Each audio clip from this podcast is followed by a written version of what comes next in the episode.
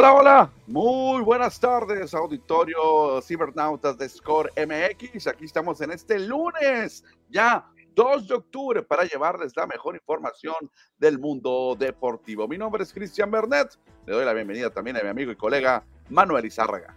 ¿Qué tal, Cristiano? Aquí estamos después de un fin de semana maravilloso, con pelea de box incluida, NFL, grandes ligas, eh, baloncesto local. No, la verdad que tremendo, tremendo lo que, lo que nos tocó vivir este fin de semana y lo que viene, Cristian, porque arranca octubre y tú sabes que en octubre pues, hasta la NBA llega. Exactamente, vamos a tener mucha información. Eh, invitamos a nuestros cibernautas a que se conecten, manden su mensaje, su saludo, su comentario. También ayúdenos a, ayúdenos a darle un compartir, darle un share para que más gente conozca este programa y se nutra de la información de los deportes. Exactamente, Cristiano, para que la comunidad deportiva siga creciendo, porque se vienen los meses de las grandes emociones, ¿eh? se viene ya el playoff, los primero los wild cards que van a estar muy atractivos y luego ya buscando la serie mundial y la NFL ya empieza a tomar ritmo ya cuatro semanas. Exactamente, y por eso vamos a arrancar hoy hablando del béisbol de las grandes ligas.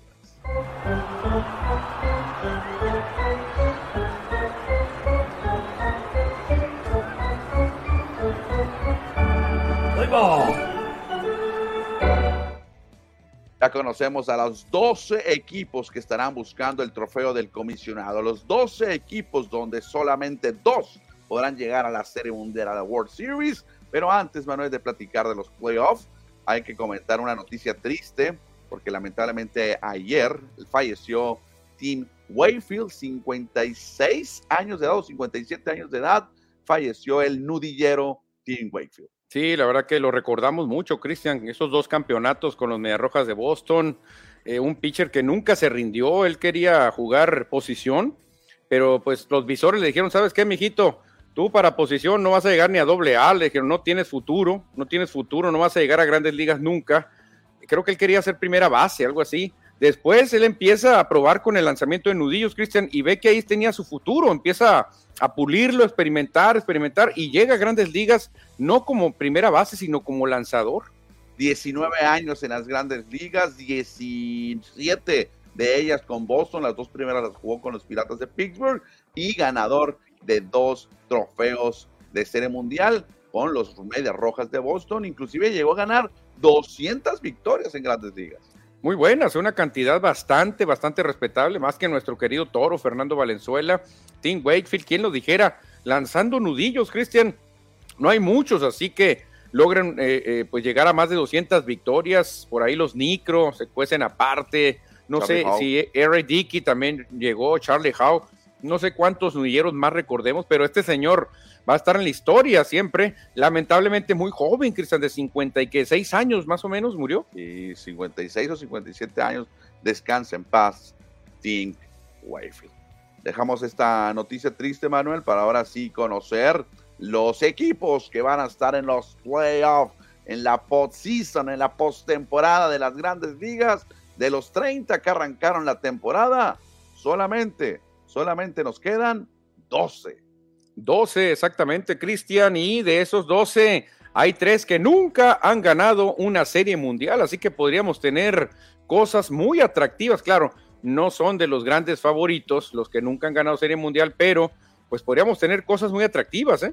Pues aquí tenemos cómo está el bracket que vamos a tener en este playoff, Liga Americana por el lado izquierdo, Liga Nacional por el lado derecho, ya están listos los posibles enfrentamientos o los posibles rivales que van a tener los cuatro equipos que van a descansar durante estos días.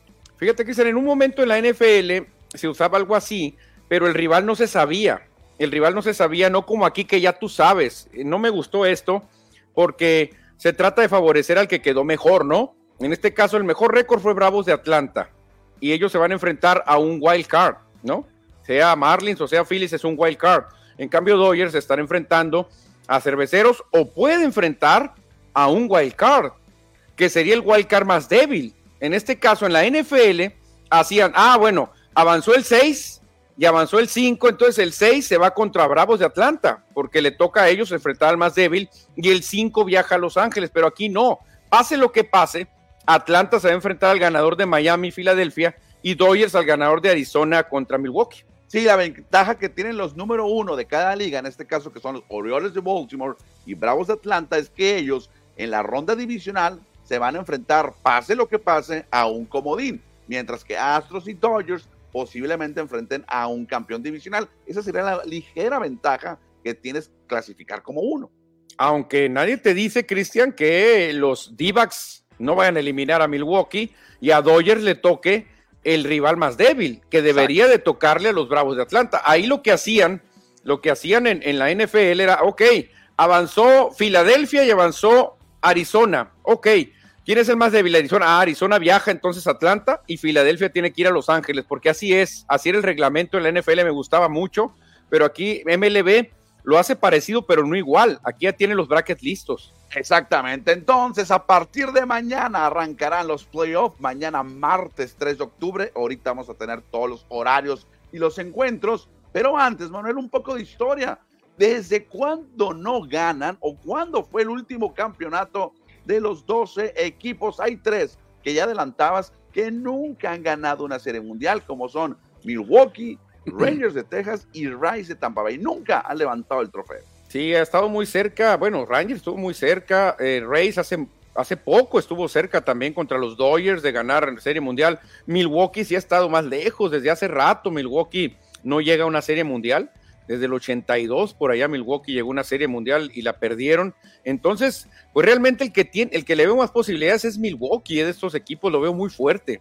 Luego ahí el último que ha ganado un campeonato de los invitados son los Orioles de Baltimore. En el 83 ha sido su último campeonato.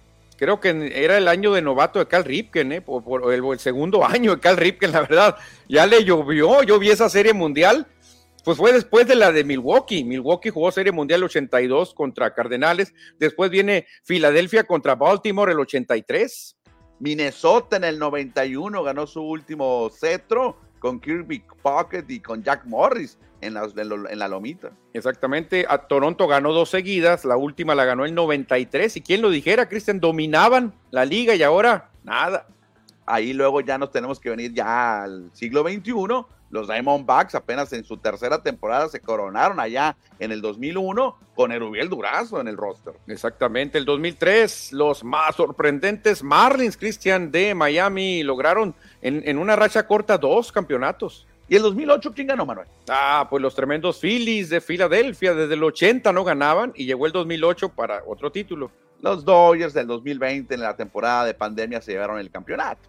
Exactamente. Los Bravos de Atlanta el 2021 y los más recientes. Los Astros de Houston, que significa que los últimos tres campeones están nuevamente invitados a la postemporada. Va a estar bien interesante. Pero ya estamos hablando de los equipos, los equipos que están en playoff. Pero ¿quiénes son los mejores jugadores que están en la postemporada? Estos son los 10 mejores. Sí, exactamente. Fíjate, se van por el que no va a ser el MVP, ¿eh? El MVP de la Liga Nacional se lo va a llevar muy probablemente Ronald Acuña, pero el número uno es Mookie Betts de la postemporada. Sí, los Dodgers aportan tres jugadores de estos 10. ¿eh? Además de Mookie, aparece Free Freeman y en el lugar número 9, Clayton Kershaw, el veterano. De los Bravos de Atlanta, que no se quedan atrás, aportan dos. Ronald Acuña, que es el segundo lugar, y Matt Olson, el quinto puesto. Mira, Corey Seager, un ex Dodger, ahí guió a los Rangers al playoff, está en el lugar 3 del shortstop. Sí, fíjate, Corey Seager, Freddie Freeman, ya lo decías, Matt Olson y Bryce Harper de los Phillies aparecen en el sexto. Fíjate, uno de solamente dos lanzadores, el otro es Justin Verlander, el veterano, lo ponen en la séptima posición, se me hace muy arribita Justin Verlander. Aparece un Divac, Corbin Carroll en el octavo lugar. Y en el décimo, el champion bat de los Marlins, el venezolano Luis Arraez. Según Grandes Ligas, estos son los 10 mejores jugadores que estarán en playoff. Ya veremos cuál equipo puede guiar a su equipo, avanzar a la siguiente ronda y llegar hasta la Serie Mundial. A ver, está raro que no haya ningún cervecero, ¿eh? ¿Pero a quién pondrías ahí? A Corbin Barnes, de los mejores lanzadores que hay en postemporada. Corbin Barnes fácilmente se da un tiro con Verlander y con Clayton Kershaw, ¿eh? Spencer Strider se me hace raro que no esté en esta lista. Spencer Strider, no hay ningún azulejo de Toronto tampoco. No hay ninguno. No hay ningún azulejo de Toronto, se me hace raro, un equipo también fuerte, no está ningún jugador. Está raro esto y se me hace muy raro. Tres Dodgers, fíjate qué curioso. No son favoritos, pero tienen a tres jugadores entre los 10 mejores. Vamos a abrir un paréntesis acerca de los playoffs de las grandes ligas, Manuel, solamente para comentar la gran actividad que tuvo ayer Jonathan Aranda, el tijuanense, con los Rays de Tampa Bay, que esperemos lo, lo incluyan en el roster de playoffs. Ayer conectó Grand Slam y produjo seis carreras en el juego final. Sí, la verdad que muy bien, despidiéndose con, con, un estilo la temporada regular. No sabemos si va a ser el equipo grande, no, no, no, he visto el roster, si se va a quedar en el equipo Jonathan Aranda, pero qué manera de despedir la temporada regular, ¿eh? Seis producidas. Ya, yo creo que sí va a quedar en el equipo para los playoffs. Otro que tuvo actividad ayer fue Joy Meneses Caballoy, que se quedó a una producida de llegar a las 90, pero esas 89 pues lo coloca como uno de los mejores mexicanos en una temporada, ¿eh? ya nomás eh, superándolo Vini y superándolo Isaac Paredes, porque ya con las eh, Rubiel Durazo se había quedado con 88 y lo superó. Sí, y pues yo creo que va a ser el segundo mexicano bateador de esta temporada, ¿no? Porque no, no le va a alcanzar para Paredes, ¿no? Yo creo que ah. ¿en, qué podría superar a Paredes? ¿En porcentaje de bateo, tal vez? Sí, en porcentaje de bateo sí lo supera por mucho, pero en jonrones y en producidas gana el sonorense. Y por último, ayer se llevó la victoria Víctor González, el Nayarita, que quedó su récord en tres ganados, tres perdidos en la temporada regular y le dio a los Dodgers su victoria 100 de la temporada. Sí, fíjate, Dodgers con 100 triunfos otra vez. Y González, pues la incógnita, Cristian, se irá a quedar porque anduvo en triple A, anduvo equipo grande, triple A. No sabemos si va a ser el equipo Víctor González. Ojalá y sí, porque a Julio Urias, pues ya, ya lo perdimos. Se manejan de seis jugadores mexicanos nacidos obviamente en la República Mexicana que estarán en playoff. Ya mañana, ¿qué tal si lo analizamos? Hoy le damos eh, noticia o le damos nota a otras cosas, pero se manejan seis hay grandes ligas y MLB México manejan un montón de mexicanos que en realidad no son mexicanos. No, no, claro que no, pues son los del Clásico Mundial, todos los que nos vendieron.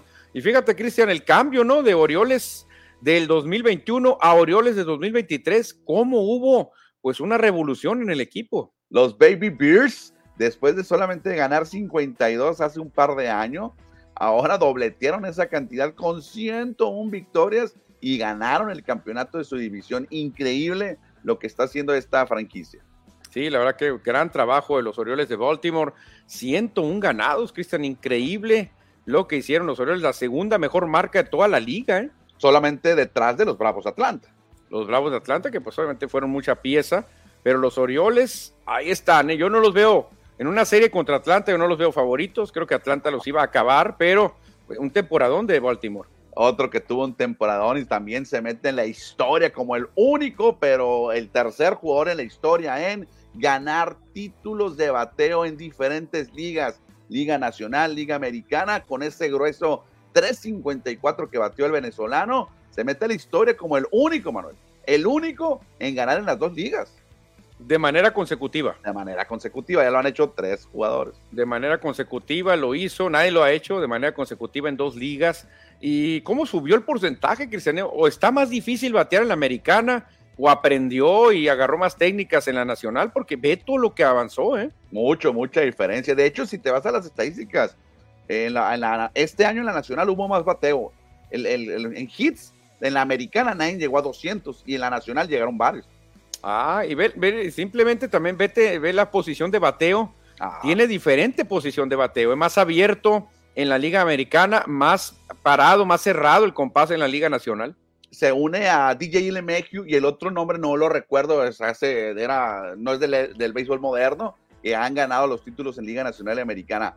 Ahora se une a DJ LeMahieu, Luis Arraez. Sí, sí, sí, LeMahieu lo hizo también, no consecutivamente, pero llegó a ganar en las dos ligas. Perfecto. Otro tema interesante que hay que platicar, que empata un récord de grandes ligas esta temporada. 19 peloteros eh, llegaron al club de 2020, obviamente encabezados por Ronald Acuña. Sí, Ronald Acuña Jr., vemos a Tria Turner, ahí vemos también a Otani que se metió al, al selecto grupo, a Rosarena, aparece por ahí Julio Rodríguez, en fin, no es fácil, Cristian, no es fácil, sobre todo robar las 20 bases, porque ya no se usa robar bases, pero pues es una temporada atípica la que vimos hoy, corriendo mucho las bases. ¿eh? 20, 20 entonces, 20 jonrones, 20 robos, 19 peloteros lo hicieron. Y también algo que destaca Grandes Ligas es que del año pasado a este, del 2022, al 23, subió la asistencia a los estadios, no que era un deporte que se estaba en el olvido, pues no, casi el 10% de incremento de aficionados.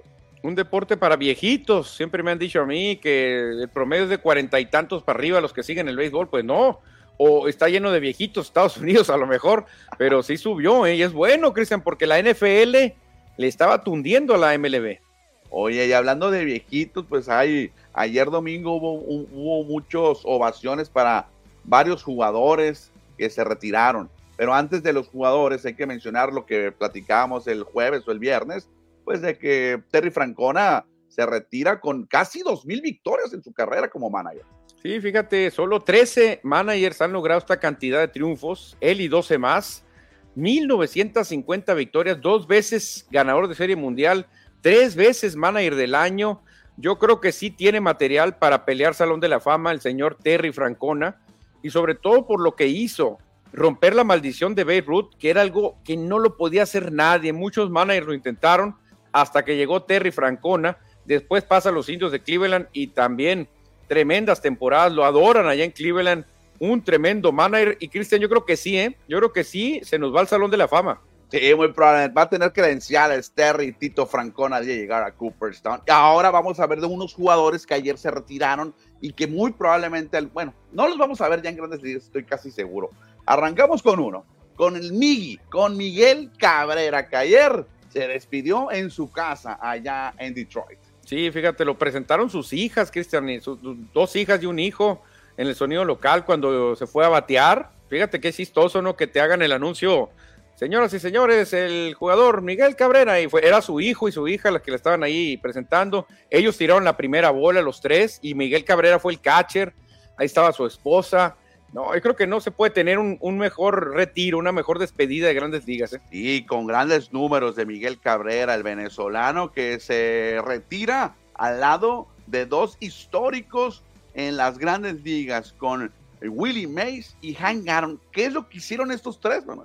No, no, pues imagínate retirarse bateando más de 300, despedirse con más de 500 jonrones y decir adiós con más de 3000 imparables. O sea, ni Albert Pujols ni Babe Ruth, ni Barry Bonds, ni el que me pongas, nomás tres en la historia. Fíjate, tres peloteros y Willie Mays y Hank Aaron no nos tocó verlos jugar porque ellos jugaron los 50, 60, 70 y ahora nos toca ver a Miguel Cabrera como uno de los históricos de grandes ligas.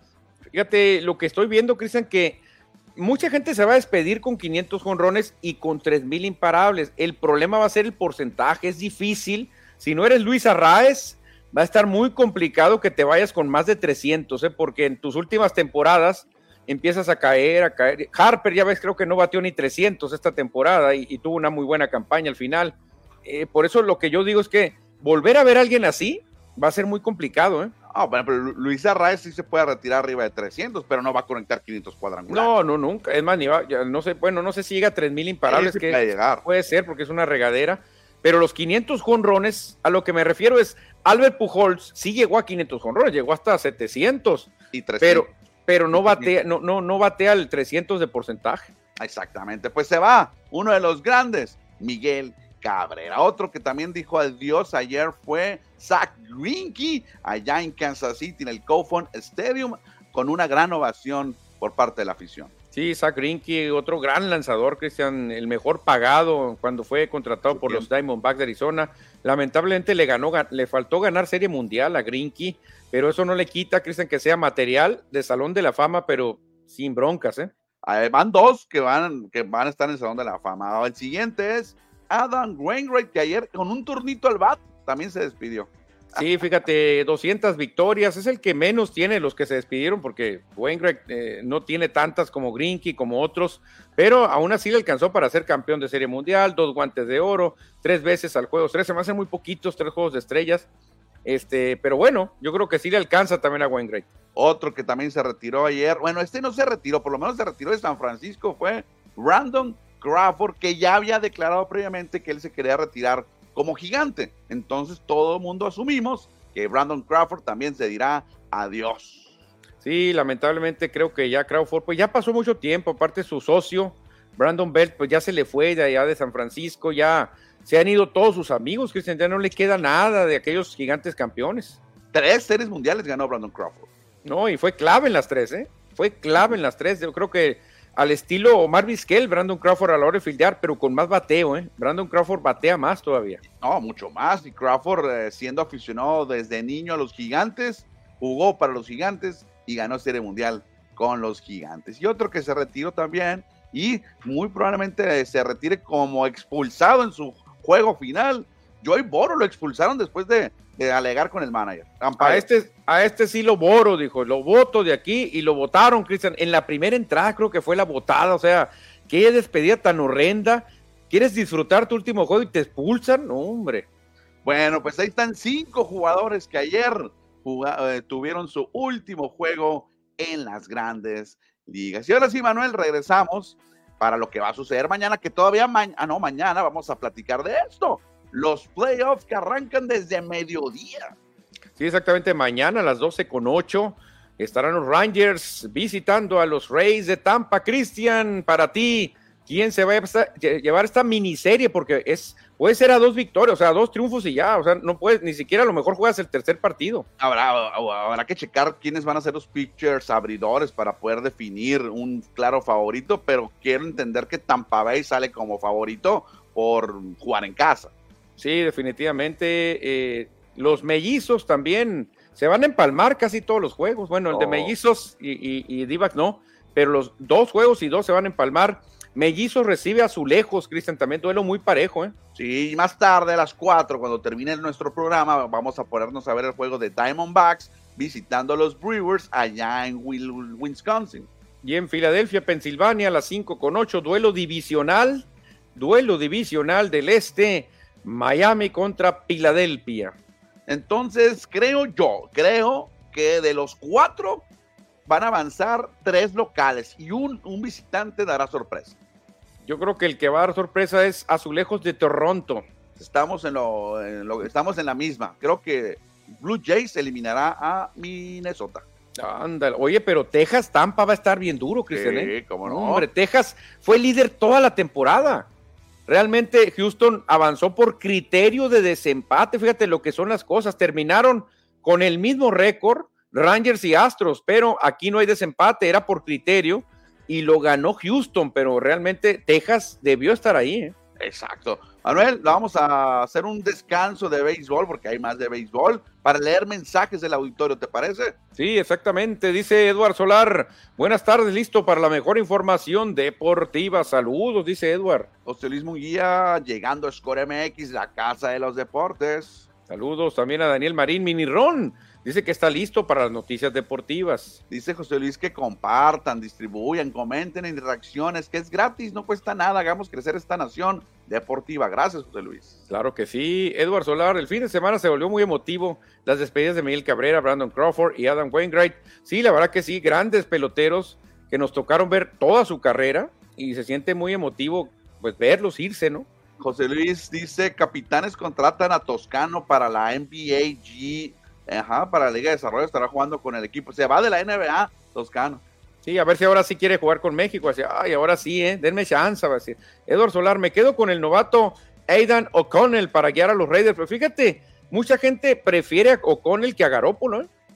Bueno, ahorita platicamos de la NFL. dice Alejandro Hernández. Saludos, amigos Dodgers y Orioles. La serie mundial, dice Alejandro Hernández, Manuel. Dodgers, no recuerdo una serie mundial Dodgers Orioles, ¿eh? No, no se han enfrentado. No se han enfrentado. Dice David Medina, saludos Barbas, le mandamos un saludo a nuestro amigo MLD hasta San Diego, California. También se reporta Marco Antonio Navarro, gran programa, gracias a Marco Antonio Navarro, un saludote. Y agrega, Atlanta no va a ganar, te lo advierte Manuel. ¿Quién va a parar Atlanta? Ojalá y sean mis Phillies, ojalá y sean mis Phillies, ¿eh? Dice que la serie mundial será Tampa contra Dodgers, se repetiría la del 2021. Otra vez, otra vez. Me gusta Baltimore Dodgers, dice Marco Antonio Navarro. Ah, otro que dice lo mismo. Oye, otra pregunta, mira, dice Piti García. ¿Quién es el caballo negro en grandes ligas para dar la sorpresa? ¿Cuál será? El caballo negro tiene que ser un equipo que ya tenga experiencia de serie mundial, que no se achique al jugar de visitante y que ya haya derrotado a los grandes equipos, como un equipo que el año pasado eliminó, eliminó a los Bravos de Atlanta, eliminó a los Padres de San Diego y se metió a la Serie Mundial. Me refiero a los Phillies de Filadelfia, no hay más. Bueno, yo creo que Tampa, si puede, damos un, sorpresivo o, un no campeón divisional, para mí sería Tampa. ¿Y tú, Phillies? Yo digo Phillies por cariño, pero realmente si me pongo a pensar sería Milwaukee. ¿eh? Ah, ok, tú das a Milwaukee. Sí, Milwaukee. No trae, nadie trae una tercia de pitchers como la de los cerveceros. ¿eh? Marco Antonio Navarro, quiero ir ya con el Guaraná. Ya terminó septiembre. Ay, Híjole, ahí tenemos la deuda. Dice Juan Valle, y casi 1900 producidas del Tigre de Aragua. Miguel Acuña, se vienen meses con mucho deporte. Finales de grandes ligas, está la NFL, inician los naranjeros y recta final de cimarrones. Mucho deporte, habrá muchísimo, muchísimo deporte. Cabrera, dice Juan Valle, que llegó a cerca de 1900 producidas. Y Edward Solar dice que el sábado se vieron las caras los hijos de Dion Sanders contra el hijo de Jerry Rice en el fútbol colegial de los Estados Unidos, es correcto. Uh, qué tremendos, tremendos jugadores, un esquinero y un, un receptor. receptor. qué duelazo. ¿eh? Dejamos los mensajes para continuar con más béisbol, pero de la Liga Mexicana del Pacífico. ¿Me traes, traes agua? Un vasito chiquito, bueno. Perfecto, continuamos, continuamos con el béisbol de la Liga Mexicana del Pacífico, porque los naranjeros de Hermosillo ya tuvieron, tienen más actividad en Arizona. Ayer ganaron 3 por 2 a los Yaquis de Ciudad Obregón, en lo que falta mucho menos para que arranque la temporada. Exactamente, Cristian, en el Sloan Park, por allá los naranjeros, por la mínima, vencieron 3 por 2 a los Yaquis, y naranjeros poco a poquito, Cristian, entrando entrando en ritmo. Me preocupa, fíjate, una, una lista que mandó grandes ligas con jugadores con fatiga extrema, ¿eh? Sí, sí, sí. ¿Qué, nombres te sorprendieron? O qué Me sorprendió el nombre de Isaac Paredes. Bueno, pues ya está hablado, yo creo. O sea, para. Si lo dijeron que va a venir en, en diciembre, va a venir en diciembre. Sí, también está por ahí. Este, Joey Meneses dijo que él no tiene nada seguro con, con ah, Tomateros. Dijo, ni siquiera hemos platicado. Ya en Culiacán lo daban como un hecho, ¿eh? Y dijo, pare, dijo Meneses, espérate, yo no tengo nada seguro. Yo no sé si vaya a jugar. No he hablado con, o sea, como que ahí hubo un cruce de señales, ¿eh? Ok. Oye, el famoso dicho de octubre llega ya. Y ya llegó. Ya llegó octubre, Manuel, y ya falta cada vez menos para que llegue el 13 de octubre y el 14 para la afición de Hermosillo, para que se cante el Playboy por acá. Sí, exactamente. El 13 puede haber tres juegos, Mayos en, en, la Casa de los Cañeros, Sultanes contra Águilas y Venados contra Charros. Y luego los Naranjeros van a arrancar como visitantes allá en Obregón contra los Yaquis, mientras que Culiacán estará visitando a los algodoneros. Exactamente, esos serían los duelos inaugurales, eh, pero no todos, porque luego tendrían que pagar la visita algunos equipos. Sí, los naranjeros hasta el 15 de octubre, ¿no? Jugarán acá. Sí, es que dijimos, ¿saben qué? Espérense a que paguen, ¿no? Hasta el que, que sea quincena. Ah, bueno, pues vamos a jugar el 15, ya en quincena, imagínate, ¿no? Oye, ya terminó, dejamos la Liga Mexicana y terminó el Baseball Champions League de América, donde el equipo de Estados Unidos, los Red Hawks de Fargo Moorhead, se quedaron con el campeonato en la final, le ganaron a los Caimanes de Barranquilla, el equipo de Colombia. Ándale, el equipo de Chris Coste, aquel gran receptor que jugó aquí en la Liga Mexicana del Pacífico y jugó con mis Phillies, pues los hizo campeones, Cristian. Sí, el equipo de Estados Unidos pues se ganó el campeonato. Lástima que los Leones de Yucatán no metieron las manos, solamente pudieron ganar un encuentro y ahí está la celebración allá en el Cuculcán de Mérida para el equipo de los Red Hawks. Y ahora, Manuel, el siguiente evento será. Ah, no, pero antes de eso, el MVP fue Roy Morales, que batió 600 durante los cuatro juegos del, fin de semana. No, tremendo, imagínate, no lo podían detener de, de 15, nueve veces en base, conectó imparable al menos. Y ahora sí, la siguiente invitación va a ser en Puebla el 2024, la Casa de los Pericos de Puebla, los campeones actuales de la Liga Mexicana de Béisbol.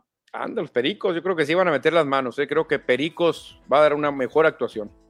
Perfecto. Vamos a leer un par de mensajes que está aquí, Manuel, para continuar con la información. ¿Te parece? ¿Me ayuda? Sí, a ver, empezamos con el primero y dice, y dice así. Y dice así. Y dice así, el Wish Urias, ¿a quién pertenece en el LMP? Pues pertenecía a los Yaquis, lo último que lo último que supimos, pero por ahí me dijeron que cobraba muy caro.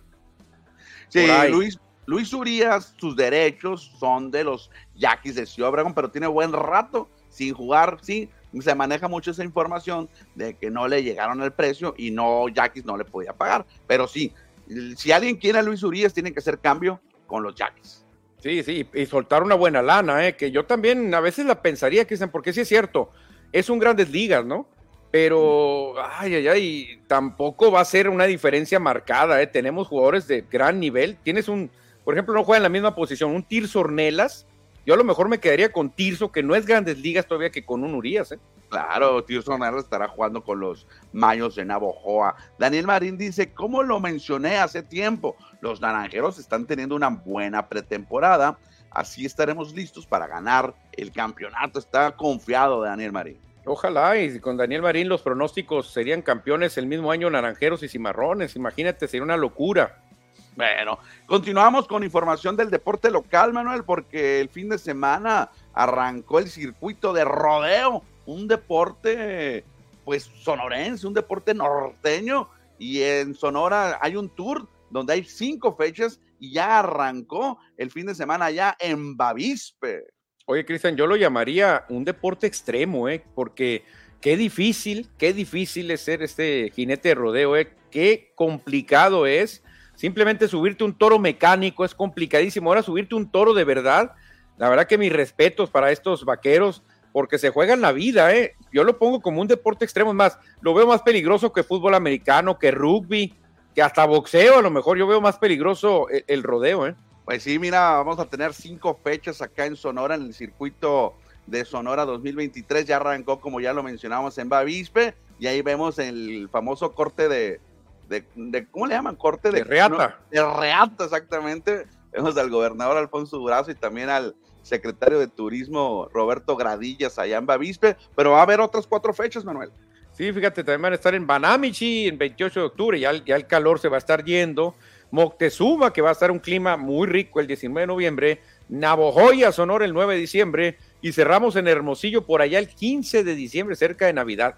Exactamente, pues ahí está el circuito de rodeo acá en Sonora. Y en más deporte local, Manuel, mira qué bonito se vio Bahía de Quino, con, también con el arranque del Quino Fest, donde hubo un nado de Bahía allá en, en, Quino.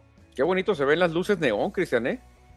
Exactamente, con eso se dio el banderazo inicial del famoso Kino Fest con un evento deportivo. y vemos a todos los nadadores que estuvieron compitiendo, participando. No, muy bien. ¿Qué pensarán los, los pescaditos, no de ver a tanta luz así multicolor? Qué, qué emocionante. ¡Wow! Van a decir, es Navidad, van a decir los pescaditos, porque cuántas luces se veían así en la, en la playa, se veía muy espectacular, ¿eh? Y cerramos la información local para comentar este programa en bici, movilidad en bicicleta, Manuel, que tiene una dualidad. Obviamente que este programa que lo promueve el gobierno del estado es para los estudiantes mayores de 15 años de trasladarse de sus casas a las escuelas pero también tiene un, em, un extra porque muchos de esos pueden ah, competir o participar en el ciclismo o meterse en este deporte. Se nos trabó Manuel Izárraga por allá. Pero bueno, ahí están, se van a entregar más de 10 mil bicicletas y cascos en 24 municipios de nuestro estado. Así es que ahí está el programa en bici, movilidad en bicicleta. Bueno, dejamos eso y ahora nos vamos a los emparrillados de la NFL y esperemos que regrese Manuel Izarra.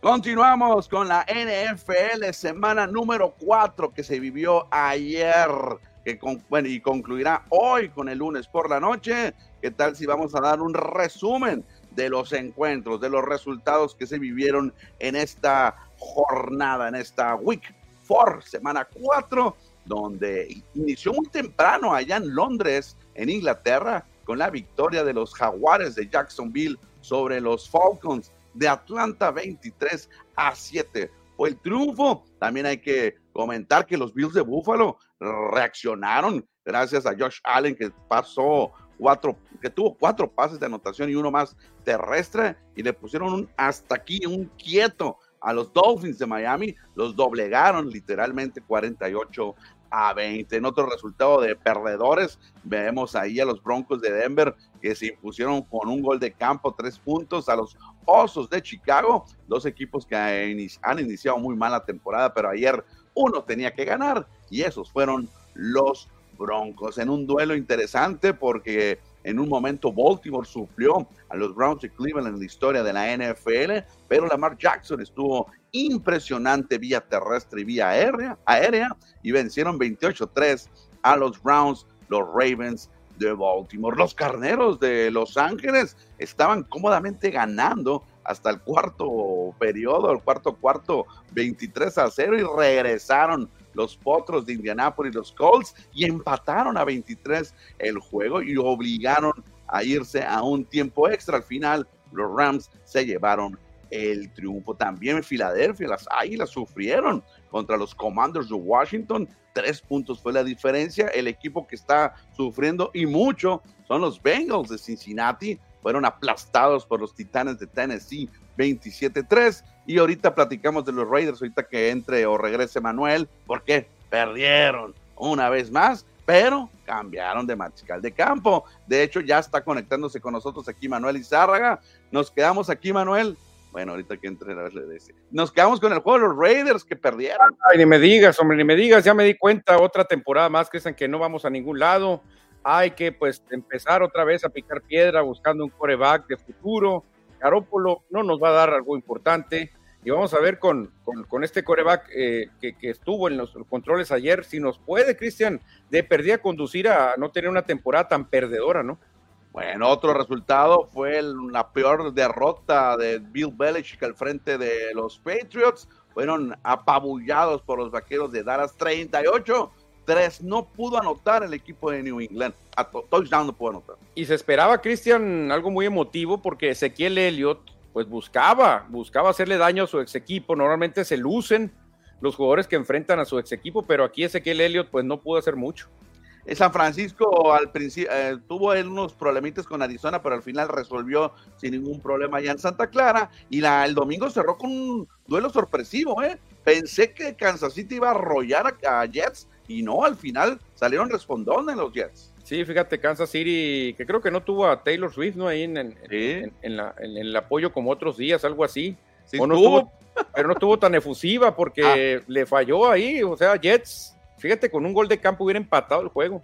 Sí, es lástima por los Jets que pudieron haber dado esa sorpresa en la semana 4. Y fíjate que después de todos estos resultados, solamente nos quedan dos equipos invictos, dos equipos que no conocen la derrota.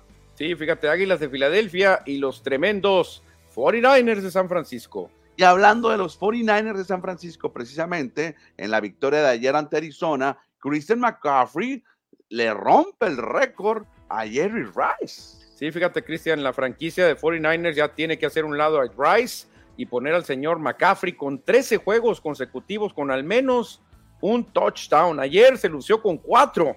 Cuatro se aventó McCaffrey, que para mí ahorita es el jugador más valioso de la temporada. Sí, está haciendo un temporadón Christian McCaffrey que siempre lo han perseguido las lesiones a lo largo de su carrera cuando estaba con Carolina. Ahora, si se mantiene sano, podrá tener una temporada de ensueño. Como temporada de ensueño está teniendo este novato de los Rams, Puka Nakua, que anotó el touchdown de la victoria ayer en tiempo extra, pero chécate las cantidades de recepciones que lleva en sus primeros cuatro juegos en la NFL. Fíjate, en sus primeros cuatro juegos, desde 1970 nadie logró más recepciones que él en cuatro juegos, sus primeros de la temporada, y está, con jugadores muy importantes, dicen como Juan Bolding de los Cardenales, que logró 30 por ahí el 2003 impresionante. Está siendo clave Puka Nakua, este jugador novato en los Rams, ante la ausencia de Copper Cup, que cuando llegue se mantenga sano. No sé qué va a hacer la ofensiva de los Rams con estos dos grandes receptores, ¿eh? Y fíjate, Cristian, en un tiempo no se esperaba tanto de Copper Cup. Llegó y todo el mundo, ¿quién es Copper Cup? Tómala. Y ahora nadie esperaba nada de Puka Nakua, ¿eh? Ni tú, ni tú decías, no, la va a romper, es Nakua. No. nadie esperaba nada de Puka Nakua. Y ahora, tómala, señores, es una realidad tremenda. De hecho, ahorita los cuatro juegos de Puka Nakua comparando a esa gran temporada que de casi 2.000 yardas que tuvo, eh, que tuvo Copper Cup, ya supera al momento de las primeras cuatro semanas, supera los números que hizo Cup.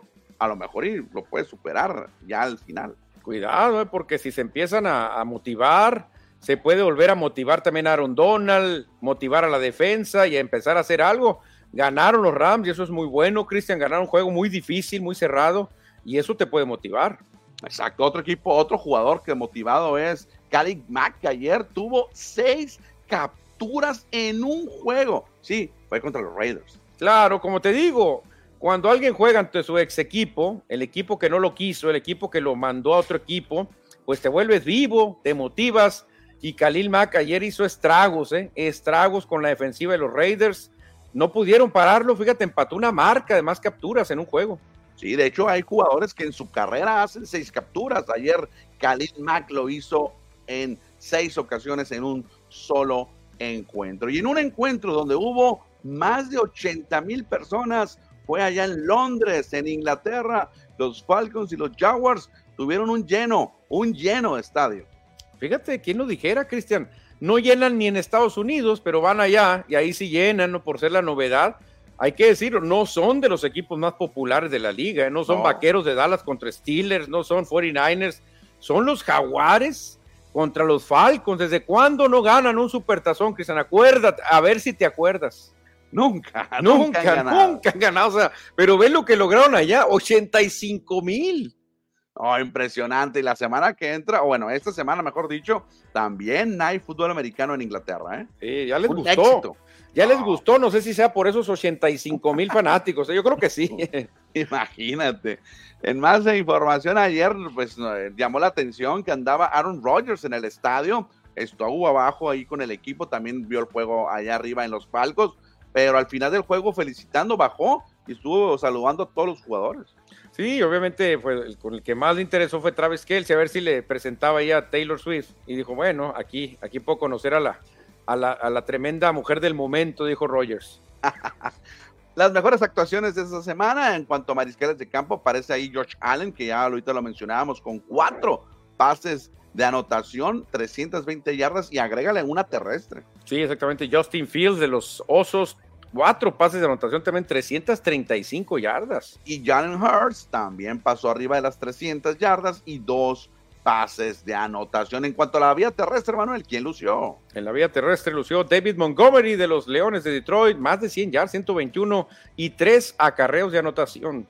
Derrick Henry, el rey, también tuvo un touchdown para 122 yardas. Y el MVP de la temporada, Christian McCaffrey, que lo vuelve a hacer, 106 yardas, promedia más de 100 por juego y tres carreras de anotación. Increíble el juego que tuvo ayer Christian McCaffrey. Y hoy se cierra la, la semana número 4 con el duelo entre Seattle Seahawks y los New York Giants a las 5:15 de la tarde. Pues sí, un duelo que tiene que ser parejo por el hecho que van a jugar en Nueva York. Si fuera en Seattle, creo que Seahawks sería mucho más favorito. Por ser allá en Nueva York, creo que Gigantes tiene con qué defenderse. Oye, increíble, ¿no? La, la, la, la, como en Estados Unidos. Ayer jugaron los Jets en, en ese mismo estadio y hoy los Gigantes van a jugar en ese estadio con todo cambiado toda la publicidad. No, diferente. sí, es que la neta hacen, se la rifan ahí en Estados Unidos, Cristian. Eh, muchos estadios, el, el, césped lo sacan cuando termina el juego y luego lo vuelven a meter. No, increíble. Hoy entonces, ahorita más a ratito, en una hora y media, es menos, menos de una hora y media, Seattle contra Nueva York. Pues ahí cerramos ya la información del fútbol americano para leer algunos mensajes que ya están llegando. Ayúdame a ver si me puedes ayudar con los primeros. Dice José Luis Muguía, Manuel, se ve porque perdieron los Reyes, fue plan con maña ni con permiso. Dijo, sí, yo dije, aquí me voy, aquí me voy con permisito, dijo Monchito y me fui. Dice Hugo Rojas, Yaquis de Ciudad Obregón, no sé si dije otro, Yaquis de Ciudad Obregón, buen equipo de nuestra liga. Ah, sí. le estaba respondiendo a Edward Solar sobre a qué equipo pertenece, ok. Ah, ok, a los Yaquis, exactamente, qué mal, me fue en la quiniela, caí al tercer lugar general. Esta quiniela soy 24, mucho bajé. La ganó Paco Ramírez, fíjate, un, un clásico ya jugador de quinielas, Paco Ramírez, que ya la me ganó mandó por, el resultado. Bueno, me mandó el resultado donde está, donde está arriba, no sé si, si pueda cambiar con el juego de hoy. Dice Piti García que a los delfines les pusieron una dosis de realidad los Bills de Búfalo. Yo sigo con mis 49ers de San Francisco hasta la muerte, pero muy grato de ver a los carneros de Los Ángeles, Pucan a Cuba. Sí, no, la verdad yo creo que 49ers va a tener, si acaso, dos derrotas, ¿eh? Yo no veo más. Manuel, trae a Carr de perdida, eran regularzones y te hacías ilusiones. Sí, eh, con Carr te dan ilusiones. Carr te puede ganar 8 o 9 juegos y a lo mejor te mete a playoff. Pero tampoco con Carr no gana Supertazón, que ni se ilusionen los Santos, ¿eh? no van a ganar nada. Dice Edward Solar, aficionado a los Raiders, pero Herbert no tuvo nada de estadísticas muy bajas, dice el mariscal de campo de los Chargers. Y también lo golpearon a Herbert, ¿eh? yo lo vi bastante vapuleado, le dieron algunos golpes fuertes al coreback de los Chargers. Oye, y los que están luciendo muy fuerte es el equipo de Ford Hermosillo, que ayer, bueno, el sábado, ganaron acá en la Arena Sonora. Sí, fíjate, Cristian, por allá se rumoraba que había algunas burlas de los Pascolas, porque en un juego en esta misma temporada ganaron como por 30 puntos a Ford, ¿eh? Y andaban diciendo, oh, le pegamos a Ford y por 30 para que vean los capitalinos. Pues el viernes Ford va allá y les ganó en Navojoa. Y el sábado que Pascolas buscaba revancha, no, hombre, Ford les pegó una paliza, Cristian. Terminó el tercer periodo y ya Ford llevaba más de 100 puntos en tercer periodo apenas, lo cual auguraba pues una paliza récord. Y sí, fue una actuación histórica por 45 puntos apaleó Ford a Pascolas. Y con ello, el jugador del partido del MVP fue el zurdo Alfredo Ramos, que encestó 18 unidades, todas, todas sus canastas fueron triples. Fíjate, seis triples para el famoso francotirador, así le llamaban por allá en la arena. Alfredo Ramos, que realmente, Cristian, es un espectáculo, tiene un toque para meter de tres y es zurdo. Sí, por lo que vemos ahí en la imagen y los puntos, agregó también un robo y tres asistencias en esta gran victoria de Ford Hermosillo. Y en conclusión, la semana fue buena, Manuel. El otro juego, ¿cómo quedaron? De los tres que tuvieron, ¿dos victorias o tres? No, fue, jugaron dos veces, eh, jugaron, no, tres victorias, tres victorias ah, seguidas. Le ganaron a Mochis y le ganaron dos seguidos a Navajo. O sea, fue una semana tremenda para Ford. ¿eh? Sí, yo creo que con esas tres victorias va a escalar bastante en el standing. Sí, ya debe estar peleando el segundo o primer lugar ya, porque Ford se está cerrando muy fuerte. Perfecto.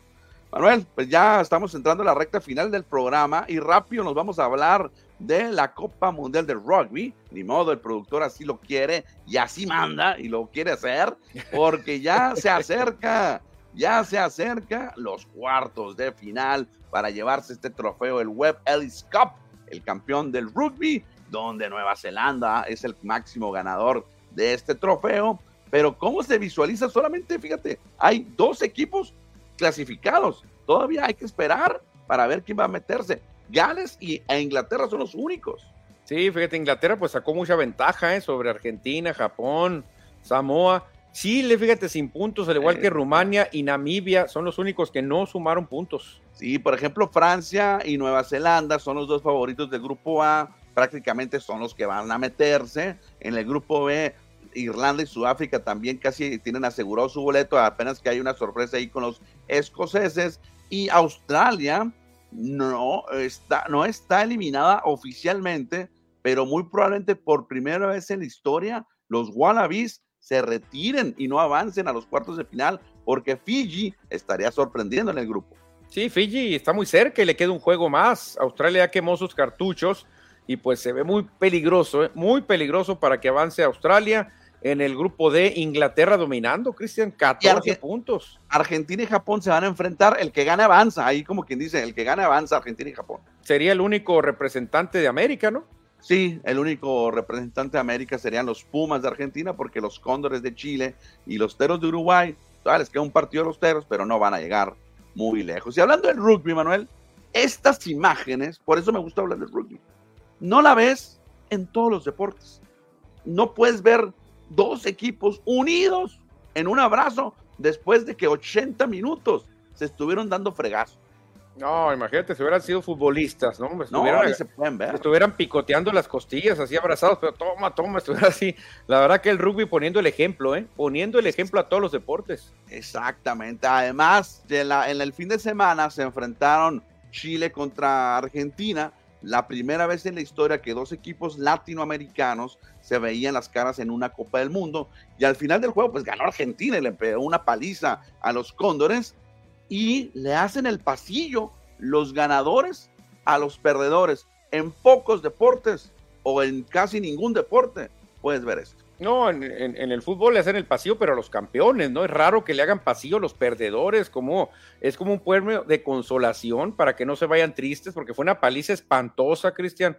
Y bueno, aclarando, en todos los deportes, este, eh, eh, sí hemos visto gente que se, que se abraza, pero en el rugby pasa más, pues, porque en el fútbol ahorita critiqué a los futbolistas que terminan dándose de golpes, terminan calientes y pero también he visto algunas imágenes en el fútbol donde se abrazan rivales, se cambian la camiseta, pero creo que el rugby se cuece aparte. Sí, de hecho, al final de los encuentros, ambos equipos ahí conviven en los vestidores, están tomando su cervecita, platicando y cambiando sus jerseys. En todos los, casi todos los juegos sucede eso. Más, por ejemplo, Argentina y Chile se reunieron y estuvieron platicando después del juego. Inclusive el equipo de Chile le regala, como, le regala un artefacto a los argentinos para desearles suerte en los siguientes eh, eventos. Pues ahí está algo diferente que queríamos tocar, como estos deportistas se agarran 80 minutos a fregazos y después están juntos sin ningún problema. Fíjate, por eso es el deporte de caballeros, Cristian, porque hay mucho respeto. Ellos sí se paran lo que pasa en la cancha, después de la cancha, no hay problema, somos amigos. Es un ejemplo lo que pasa en el rugby. ¿eh? Exacto, Manuel. Y al final, bueno, dejamos el rugby, y al final, porque es el mejor deporte del mundo, y al final dejamos la nota que nadie quiere hablar. ¿Cuál? Pues la del Canelo. Ay, el, ni me digas, el Canelo, Cristian, no puede ser, la verdad, otra, otra farsa más, hombre, qué bárbaro. Este señor Charlo ya confesó que subió nomás a, a aguantar los 12 rounds, a no ser noqueado.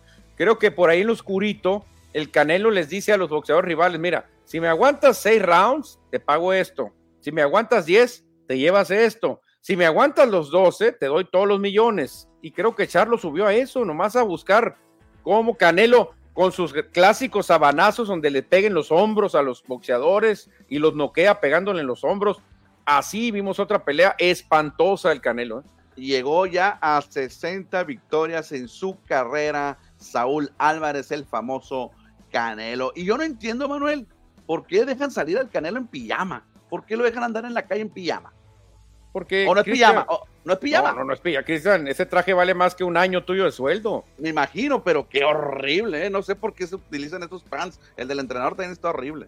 Sí, sí, sí, pero pues eh, es el hombre que lo puede todo, Cristian. El Canelo lo puede todo y ahí presume una foto que la verdad yo no la presumiera, ¿eh? A Golovkin de viejo dos victorias que tuvo que mucha gente lo vio ganar a Golovkin, ¿eh? La tercera sí, porque ya Golovkin era un anciano.